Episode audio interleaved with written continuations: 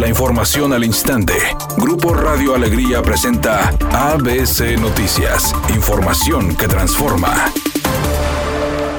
El director de Agua y Drenaje de Monterrey, Gerardo García, indicó que la falta de agua se debe a los cortes de electricidad. Sin embargo, puntualizó que también hay un gran número de usuarios que sufren falta de vital líquido por el congelamiento de los medidores. Por las bajas temperaturas y el congelamiento de los medidores, hay casos muy puntuales en domicilios que ahorita no se han disparado todavía las, denuncias. Tenemos prácticamente cientos, cuando creo que yo estoy seguro que van a ser miles, que son puntuales los casos donde falla el medidor y no hay agua al interior del domicilio. Sin embargo, la red sí tiene agua. Y hablábamos, sí, de 90 mil, 94 mil más o menos usuarios, pero te digo, se van a ir rotando las zonas por la falta de agua en algunas otras en algunos otros sistemas, ¿no? Si continúan los cortes de energía, probablemente sí, este, a lo mejor se recupere ese sistema y nos va a fallar en otro y vamos a ir tratando de, de coordinar, como te repito, con la Comisión Federal para, para evitar que eso suceda, ¿no? Eso, eso es la, la, coordinación que estamos teniendo desde anteayer, ayer todo el día y hoy seguimos en lo mismo. Por otra parte, indicó que por las bajas temperaturas suelen congelarse los medidores y tuberías y hasta el momento han recibido cientos de reportes, pero se espera que sean miles,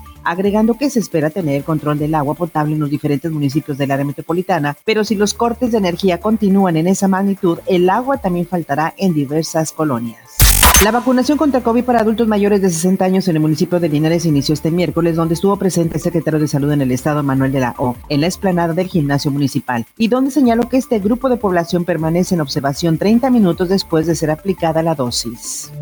El presidente López Obrador informó que con el propósito de desalentar la producción de marihuana y amapola en el estado de Guerrero, el gobierno federal intensificará el programa Sembrando Vida a efecto de que los trabajadores del campo sustituyan los cultivos de drogas por productos alimentarios. López Obrador advirtió que no se permitirá que los grupos delictivos continúen experimentando en Guerrero la siembra de cocaína. A estar intentando los grupos delictivos seguir con lo mismo. Pero los campesinos, los productores, estoy seguro que van a cambiar de cultivo. Entonces, vamos a implementar todo este programa.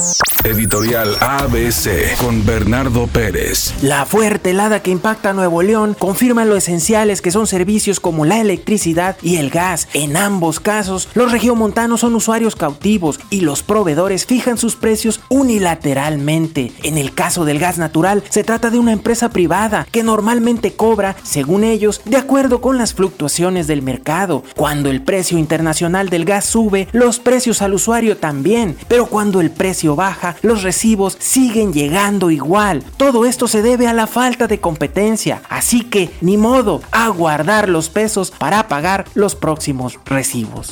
La actividad de la UEFA Champions League en los octavos de final continúan este miércoles por la tarde. En punto de las 14 horas habrá dos partidos más que disfrutar. El primero de ellos, Sevilla en contra de Borussia Dortmund, mientras que el segundo será entre el Porto, donde milita Jesús Manuel Corona, y la Juventus de Cristiano El actor Ryan Reynolds donó por segunda vez un millón de dólares a los bancos de alimentos para apoyar a las víctimas de la pandemia por coronavirus. Recordemos que la estrella internacional ya había otorgado previamente una cantidad similar de dinero cuando comenzó la pandemia a principios del año pasado. De hecho, los bancos de alimento lo recordaron en otra publicación.